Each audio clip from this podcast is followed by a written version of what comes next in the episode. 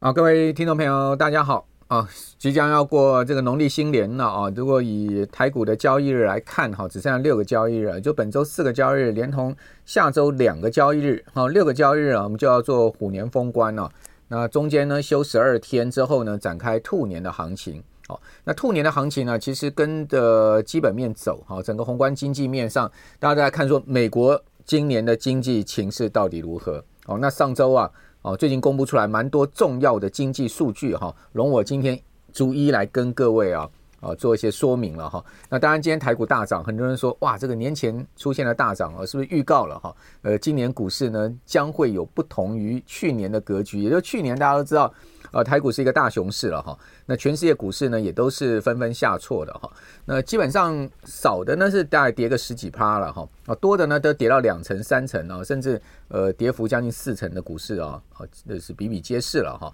啊，比如说我们看到美国四大指数，好跌最少的呢在一成内的哈是道琼指数，哦跌幅也将近百分之十。好，另外标准普尔五百指数的跌幅呢，全年达到百分之二十。好，那那个纳斯达克指数呢，更是超过三成的一个全年跌幅。好，那更大的一个跌幅呢，就是费城半导体指数哈，全年跌幅达到百分之三十六哈，要逼近四成的一个全年跌势了。好，你说这个熊市的这个体型大不大？好，如果从呃费城半导体指数来看，那这个熊的体型还挺大的了哈。那最主要原因是因为哈，去年啊，这个全球货币的紧缩哈，央行的呃从价从量，也就是升息啊，哦，包括 QT 啦，哦，这个全面的货币紧缩戳破了哈，过去十多年来这个全球金融市场的泡沫哈，所以不单单股市下跌，包括债市啊也出现了大跌哈。如果我们可以彭博债券指数，好，彭博这个全球债券指数啊，它是包括投资等级债跟公司债啊。这个指数呢，在去年十月的时候，曾经一度啊，这个全年的跌幅达到百分之二十，哦，这个跌幅啊，可以讲说是有记录以来最大的跌幅。也就是说，债券市场很少啊，这个看到呃全年出现下跌的，更不要讲说全年跌幅可以达到 百分之二十。所以呢，全球债市去年啊，这个蒸发啊，这个资产减损呢，达到将近十兆美金。那各位都知道，有钱人其实都买了很多债券的哈，所以去年呢，有钱人呢，这个是。亏得很惨了哈，过去大家都觉得债券这些东西是保本哈，呃，每一年我就是领个三趴两趴的一个利息，我也不嫌少哦。这种最主要原因是因为我钱多嘛，那我钱多呢，我就是领一个固定收益哈，我也不要冒本金的风险。比如我们这样讲好了啊，假设说呢，你只有一百万台币，一年两趴，你肯定不过瘾啊，因为领个两万块钱塞牙缝都不够。假设说你有一百亿，哈，那一年领个两亿，哈，这这就完全不一样的一个格局了。所以我们常讲说，有钱都去买债券，哈，因为呢，债券是保本保息，哦，所以也就是说，如果你是买投资等级债吧，哈，我们一般讲说这个违约的几率非常低啊，哦，那在这样情况之下，我是是本金这么大，我干嘛去买股票冒这个呃股票涨跌的风险呢？对不对？更何况我买股票也没有一家公司可以保证永远这个股息不变呢，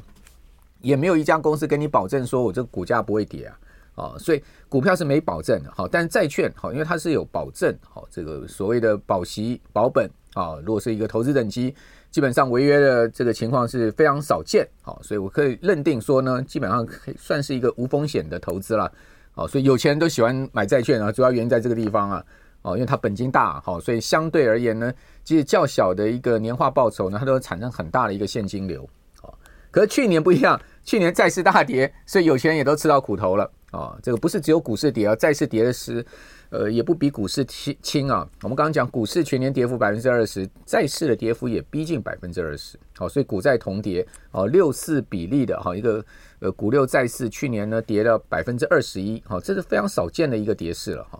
那主要这个跌势啊，这个资产的大幅减损，哈，超过三十兆美金的资产哦，从呃股债市蒸发，哦，那这个资产的减损最主要的原因背景，我们就讲说这个全球央行的紧缩嘛。好，那这个紧缩呢，呃，就是因为整个物价的高涨，哈，这个物价的恶性通膨啊，所以造成呃央行啊啊采取了一致性而且是很积极的啊一个货币的紧缩，啊，所导致了这个泡沫的一个戳破，啊，这个过去十多年来啊，股债房市啊这些金融资产啊这个价格持续推高，啊，最主要原因呢就是因为呃货币政策，啊，最主要就是钱很多，啊，所以呢资金呢。呃，非常泛滥，好，而且成本非常低，啊，就流向了这些投资的标的，那把这个泡沫越吹越大了嘛，哦，到最后呢，这个回收了，这个泡沫就爆爆破了嘛，好，这个道理我想大家应该都懂了哈，倒不是去年出了什么经济上的大乱子，我们可以看到，呃，全世界大大致上的这个经济还是维持一个成长的步调。虽然说经济到下半年呢、这成长的力度啊，在明显的下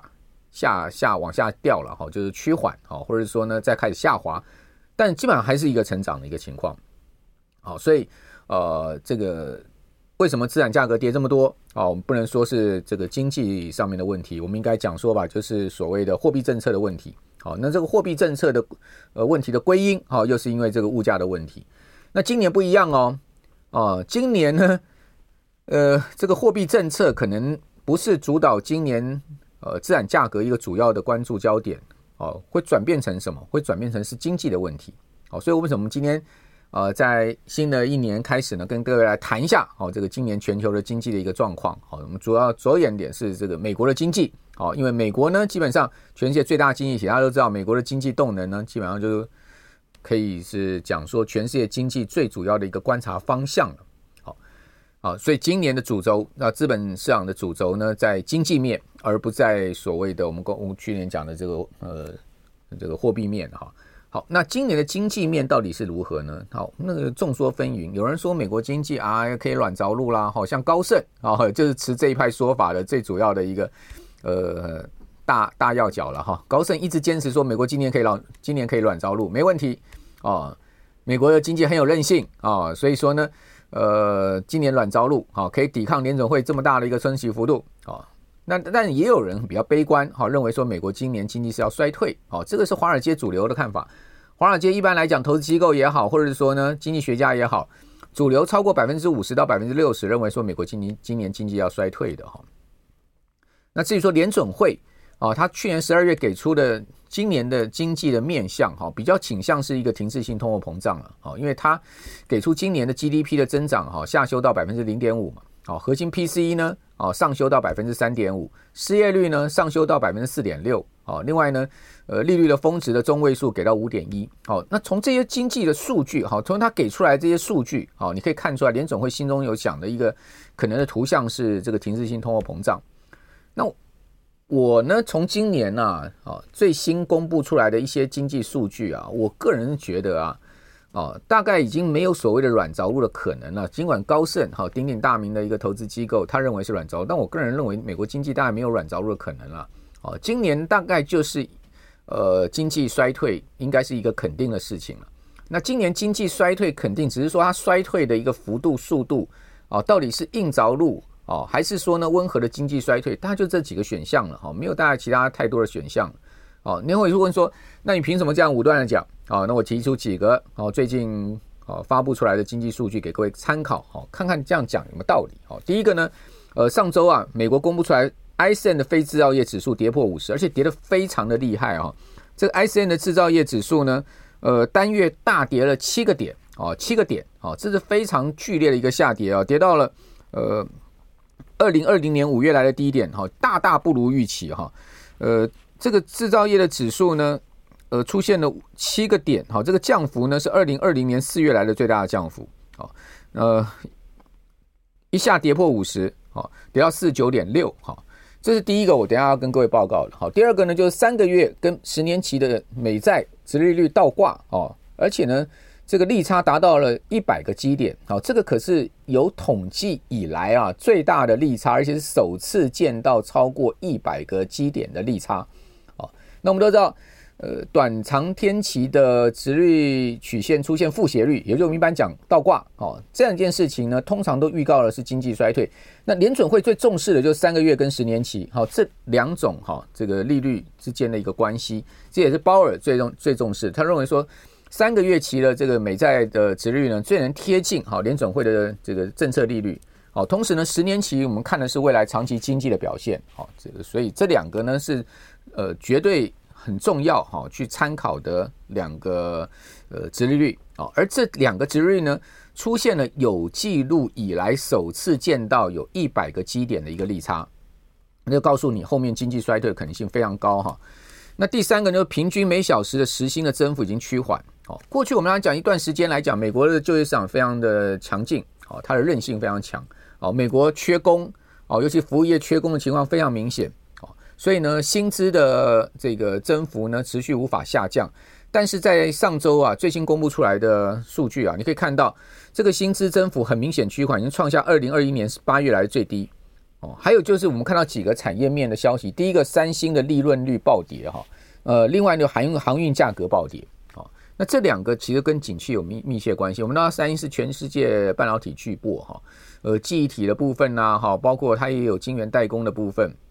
哦，甚至呢，啊，它也有手机啦，哈，这些呃呃终端的消费电子产品，所以它蛮全面的。那它的这个利润暴跌啊，好，就告诉你什么？告诉你全面的这个半导体哈科技产品需求的这个疲弱。哦，那航运价格呢？呃，最近跌势也是非常重啊。那这个持续的下跌，告诉各位，这个国际贸易啊，好，全球的贸易量在缩减哈。那我认为说这些呢，都可以让我们认为美国经济的整个衰退的信号灯已经全亮起来了哈。好，我们可以看到这张图啊，就是说我们刚刚讲三个月跟十年期国债殖利率的一个利差哦，这个利差从来没有过哈，达到我们现在箭头所画的这个地方一百个点哦，超过一百个点是历史以来啊首见到。那各位可以看到，过去呢，这个三个月跟十年期的国债殖利率的利差哦，哦，持续的扩大哈，尤其是出现一个负利差的一个情况啊。通常呢，随后呢，各位看到都会发生所谓的经济衰退哈。这个粉红色的地方都是经济衰退，哦，只是衰退的幅度、速度哈，跟时间周期不一样而已。哦，等到呢这个利差开始回正的时候，你看慢慢的哈，就等于说，呃，十年期国债殖利率跟三个月期的。这个国库券的殖率啊之间的利差啊，从我们刚刚讲负一百个点，慢慢的、慢慢的收敛、收敛到到正的一个利差，也就是说，呃，十年期的国债殖率超过啊三个月期国库券的利率，好变成是一个正利差，等于说是变成是一个正斜率，哦，这个就恢复到正常情况，哦，通常都会是在经济衰退的期间。那你会说，为什么在经济衰退期间呢，利率会慢慢的哈这个转成正常呢？主要原因是什么？主要原因是因为在经济衰退期间，联准会就降息了嘛。当降息的时候呢，大家可以看到，就是说这个利率会长天期的利率呢，就很明显的哈，它就会开始出现了这个跟短天期之间的一个相反的一个变动情况。哦哦，这就是呃利率这个利差会回正的一个状况，也就是说开始降息了。哦，短天期的这个三个月期的国库券的利率会掉得非常快。哦，那长天期也会掉，但是呢，基本上它掉的速度相对慢一点。哦，它会掉的这个呃比较少一点，好，所以说利差就会回正，哦，那现在正好状像状况相反，各位看到上周出现一个很妙的这样状况哦，十年期殖率出现史上哦也是有统计以来哦，大概一九七零年代有这个呃债券利率统计以来哈最大的降幅，你可以看到一周降了这么多哦，从来没有这样一周降超过这一次这么大的这个情况哦，就是说。呃，为什么刚刚讲说会超过一百个点呢？就是因为上一周十年期国债殖利率出现非常大的一个下掉，哦，就非常很明显的一个往下掉的一个状况，哦，那呃三个月期的没有掉那么多了哈，这个所以十年期掉了这个这个呃这么多的一个情况之下，这个利差很明显的拉大了哈。那十年期的债债券殖利率为什么？掉了这么大呢？好，这个当然一方面是因为那个 n o n f a r payroll 公布出来的数字好于预期嘛，好，就让市场信心大振，好，股市大涨，好，债市也出现了这个价格的一个上升，哦，同步的走高的一个情况，哦，所以出现了一个这么大的一个降幅，哈，好，这是第一个。第二个呢，海运价格崩盘哦，各位可以看到，哦，这张图呢是很多啊，这个美东美西线啊，各各个航运线的哈，这个价格走势图，啊，各位看到这个价格走势图是。是崩的非常的可怕哈，呃，大致上哈，整个海运各呃各条线哈，什么美呃亚洲到美东啦、美西啦，哈，各条线现在目前呢较高点哈，平均大概都跌了跌掉七成了，哦，跌掉百分之七十左右了，哦，甚至接近八成，哦，这样的一个运价大跌。那这个运价大跌最主要原因就是已经反映了哈，全世界贸易量的一个衰退哈，以及未预期未来哈整个贸易的悲观。哦，再加上呢，最近哈，据说啊，这个海运呢，现在目前船东啊，都叫船开慢一点，哦，不要开那么快了哈，我们可以慢慢走。第一个开慢一点也比较省油了哈，哦，第二个呢，也没需要你开这么快了，哦，就慢慢开哦，以防有更过剩的一个运力的情况，哦，所以从运价崩跌，你也可以看出了这样子这个全世界的状况。那另外上周。公布出来这个失业率，当方配偶同时也公布这个每小时薪资，大家可以看到这个每小时薪资啊，其实也要慢慢的哈，它开始在往下掉，好，就是它一个增长的一个幅度慢慢开始在趋缓，好，但在趋缓，基本上告诉你什么？告诉你就是缺工的情况没有那么紧俏了。那这个有利于什么？联准会啊，不要再这么鹰派，好，那不要再这么鹰派的话，那市场就先期的哈出现大涨的回应了哈，因为现在市场哈开始在反映，就是说预期联准会又不要那么鹰呃那么那么不要那么鹰派了，哦，又开始反映这样的一个气氛哈，呃，但是问题是坏消息啊，经济基本面的变坏这件事情不会改变，也就当市场涨一段时间哈，涨一段幅度之后。它重新回过头来，又要面对哈经济衰退跟企业获利衰退的双重挑战，所以我预估了哈，不管台股今天的大涨，或者是美股上周五的一个明显的走高，哦，它的一个涨势都不会太持续了。也就是说，它也也许它会呃再继续走高一段时间或一段幅度吧，但是它不可能变成是一个多头回升的行情。现在目前可能还远远看不到这样的一个机会了哦。好，那另外还有就是每小每周工时也出现下滑，呃，一方面。工资增长在趋缓，另外一方面呢，也不需要这么多工作时数了，哦，所以每每周工时呢也明显的在往下掉，哦，这也是上周 Non-Farm 公布出来的一个情况。那至于说，上周我们看到失业率维持不变，啊，三点七，好，同时呢，呃，这个新增的就业人数呢，哦，是新的就业人数呢，其其实也没有太差，哈，大概差不多增加了二十多万人吧，哈，虽然说。呃，是比前几个月好新增的就业人数来的少，但是也没有少的非常多哈。那我们可以看到，整个统计出来哈，新增的就业大部分都是 part time job 哦，都不是一个 full time job，就是不是一个全职工作，都是一个兼职工作。哦，那兼职工作就 pay hour 哈，pay 这个一小时钟点在计算的啊薪资的这样的一个工作，比较有点像是打零工了这样的一个性质了哈。哦，呃，全职工作呢，现在目前。呃，一般公司都停止招聘，哈，或者说延后招聘，哈，而比较采取的就是说，先以钟点工的方式方式来因应人力结构上面的可能的一个短缺，或者说呢，呃，他需要人嘛，哈，我就不要请一个正职人，我就请一个呃来兼职的哈，我的成本也会比较低一点，哦，所以。不管怎么讲，即使失业率没有上升哈，然后我们可以看到呃新增就业人数也比没有明显的一个缩减哈，但是呢也不要太过乐观了，是因为它大部分都是兼职人数。换言之，就美国的就业市场啊，其实已经开始出现松动啊。那美国就业市场松动呢，就像我们刚刚所前面讲的，它其实是对美国经济即将衰退一个重要的讯号哦。因为美国现在目前所有总观宏观经济数据各方面来看哈。现在目前最强韧的就是就业市场，一旦就业市场这块，呃，这这个区块开始松动的话，就代表它其实全面的，其实它经济已经开始出现很明显的一个松动哈，甚至往这个衰退的这条路上走这样一个情况。啊，刚不是讲说 ISM 非制造业指数一下跌了七个点吗？啊，跌破五十，大家可以看到这个实在是用一个崩盘的一个方式在下挫的哈。那过去的经验是这样。只要跌破五十这条分界线，ISM 非制造业指数通常告诉你后面就是要经济衰退。你可以看到这一次的情况，零八年哦，ISM 非制造业指数跌破五十之后呢，哇，好大的一个经济衰退来了，对不对？那二零二零年三月，当时也短暂的跌破五十之后呢，你可以看到也是经济衰退。还有就是这个两千年科技泡沫那时候哈，你可以看到它也是跌破五十，后面就是一个经济衰退。好，整个经济衰退三次的周期没有一次例外，就是 ISM 非制造业指数跌破五十。所以 ISM 非制造业指数跌破五十，通常都是美国经济衰退一个非常重要的讯号。好，更何况我们刚刚讲了三个月期国库券跟十年期国债殖利率倒挂超过历史的一个记录，还有就是我们。我们可以看上上周的这个 Non-Farm Payroll 好，非农业就业数据公布出来了，像呃每小时的工作时数啦，哈，这个平均的每小时工资啦，哈，都很明显的出现往下掉，哦，甚至趋缓的一个状况，那告诉你就业市场已经没有那么 solid，好，就业市场已经没有那么强韧，好，所以从这种种迹象，再加上三星利润暴跌，海运价格暴跌，我们可以做此推论，大胆的讲，美国经济马上要衰退了。哦，只是它衰退跌倒的一个姿势到底是什么？它是一一个狗吃屎的一个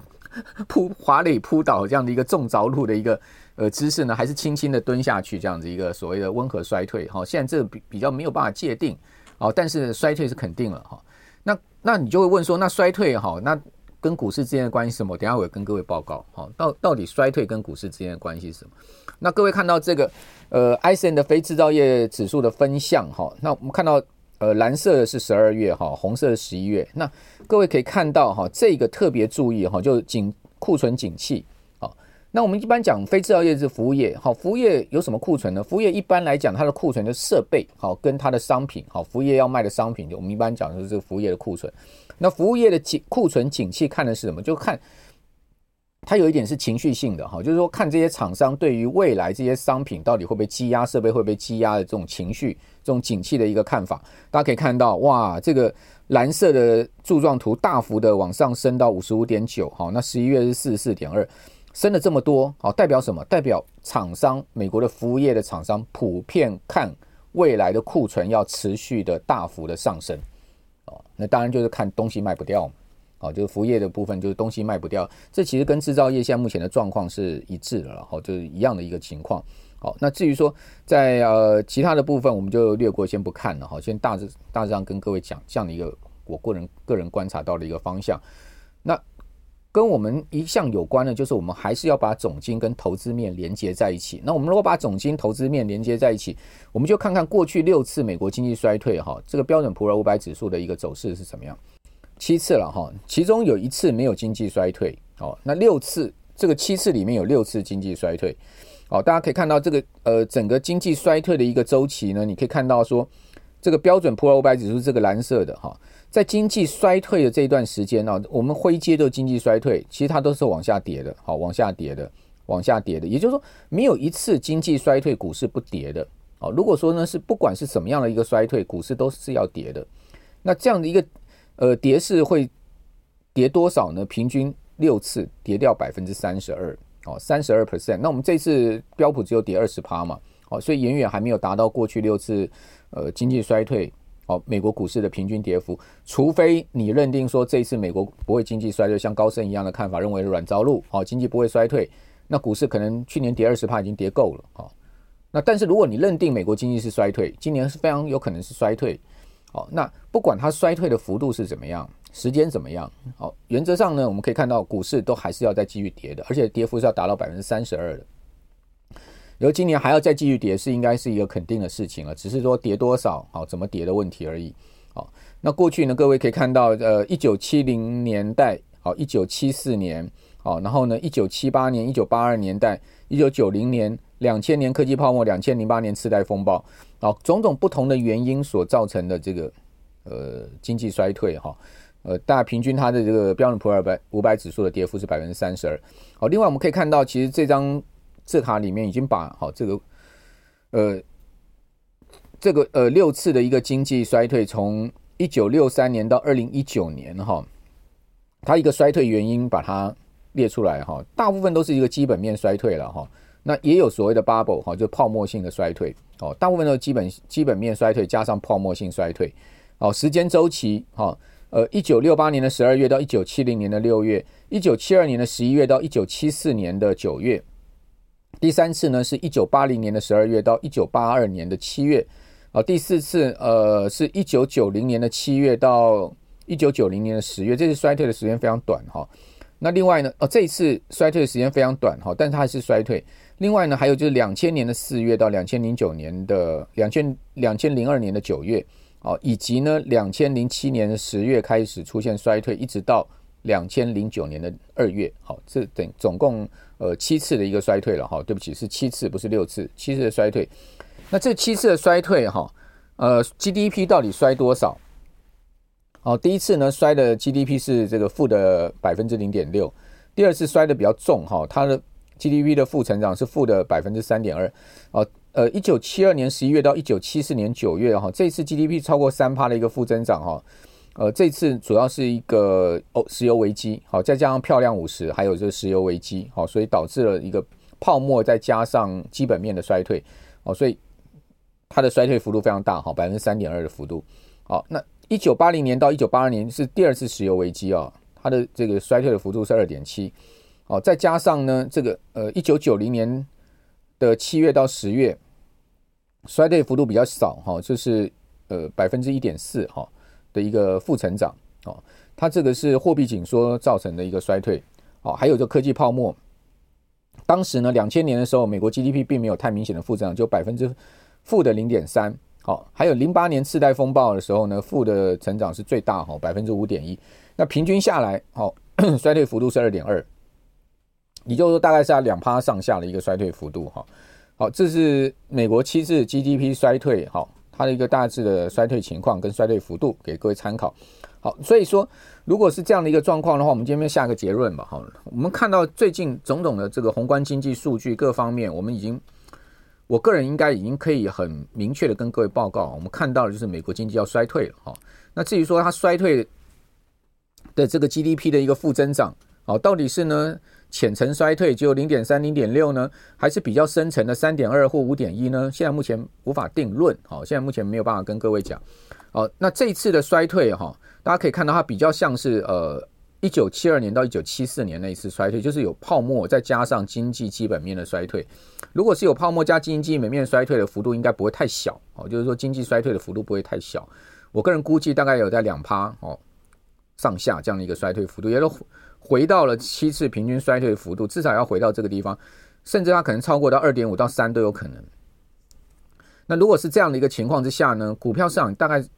我们现在讲说已经跌完了，就太过乐观了哈。因为过去呃七次美国经济衰退，平均来讲，好标准普尔五百指数都要跌掉三十二 percent，哦，去年才跌二十嘛。那再跌下去，呃十几趴，哦，我觉得今年再修正个十几趴的可能性也是并不并不小了哈。再讲往下掉的一个可能性并不小，哦，所以呢。呃，也许我们在投资上面，我们今年上半年我们还是比较谨慎一点的态度会比较好哈，因为我们看到，呃，上半年其实是经济跟企业获利最大考验的一段时间了。好，以上呢，仅就我这个礼拜啊所做的观察，提供大家参考。好，我是阮木华，我们就下次见，拜拜。